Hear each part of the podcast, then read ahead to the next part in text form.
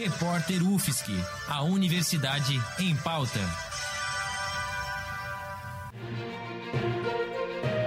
Cobertura especial Covid-19. O recorde mundial de mortes nos Estados Unidos e as crises na América Latina. Eu sou Gabriel Oliveira e agora você, ouvinte da Rádio Ponto, acompanha sem sair de casa um giro com as principais notícias internacionais sobre coronavírus.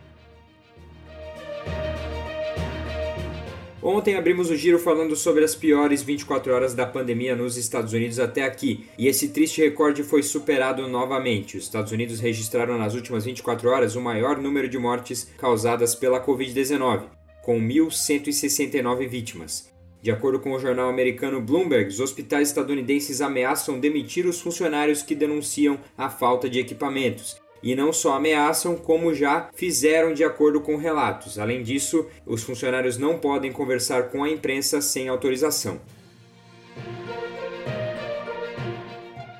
No Equador, com o acúmulo de corpos até mesmo nas ruas, principalmente na cidade de Guayaquil, o epicentro da pandemia no país, uma histeria toma conta da população. Com o sistema de saúde colapsado, morrem também pessoas com outras doenças em um volume muito maior do que o normal. Os números oficiais são de 93 mortos pela Covid, mas há muitos outros casos que não foram possíveis fazer os testes, seja por falta de exames ou por testes não conclusivos.